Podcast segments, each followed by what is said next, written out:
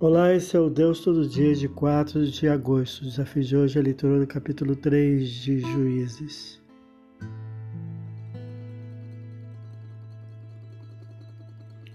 O capítulo segue informando quais nações foram permitidas pelo Senhor habitarem junto ao povo de Israel, a fim de prová-los quanto à fidelidade à lei do Senhor e pelo menos a geração mais recente para a guerra. Versículos 1 a 4 porém foram infiéis e idólatras, praticando proibidas uniões mistas, versículos 5 e 6.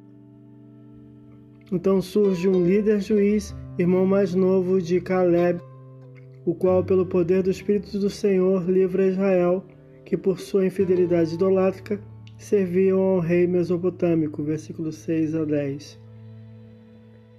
Após a vitória concedida pelo Senhor, a terra experimentou paz por 40 anos após o que faleceu o juiz Otiniel. Versículo 11.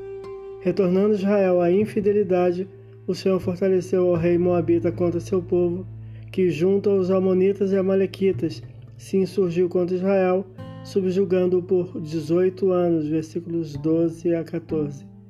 Israel clama a Deus, que institui o juiz Eude, canhoto e benjamita, o qual sorrateiramente executou o rei invasor e arregimentou o povo, que, vencendo cabalmente ao inimigo, mantiveram-se em paz por oitenta anos. Versículos 15 a 30.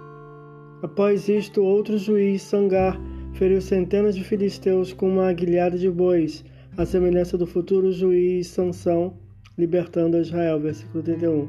Esse é o Deus todo dia. Boa leitura que você possa ouvir Deus falar através da sua palavra. Agora segue a mensagem de pensamento do dia do pastor Heber Jamil. Até a próxima.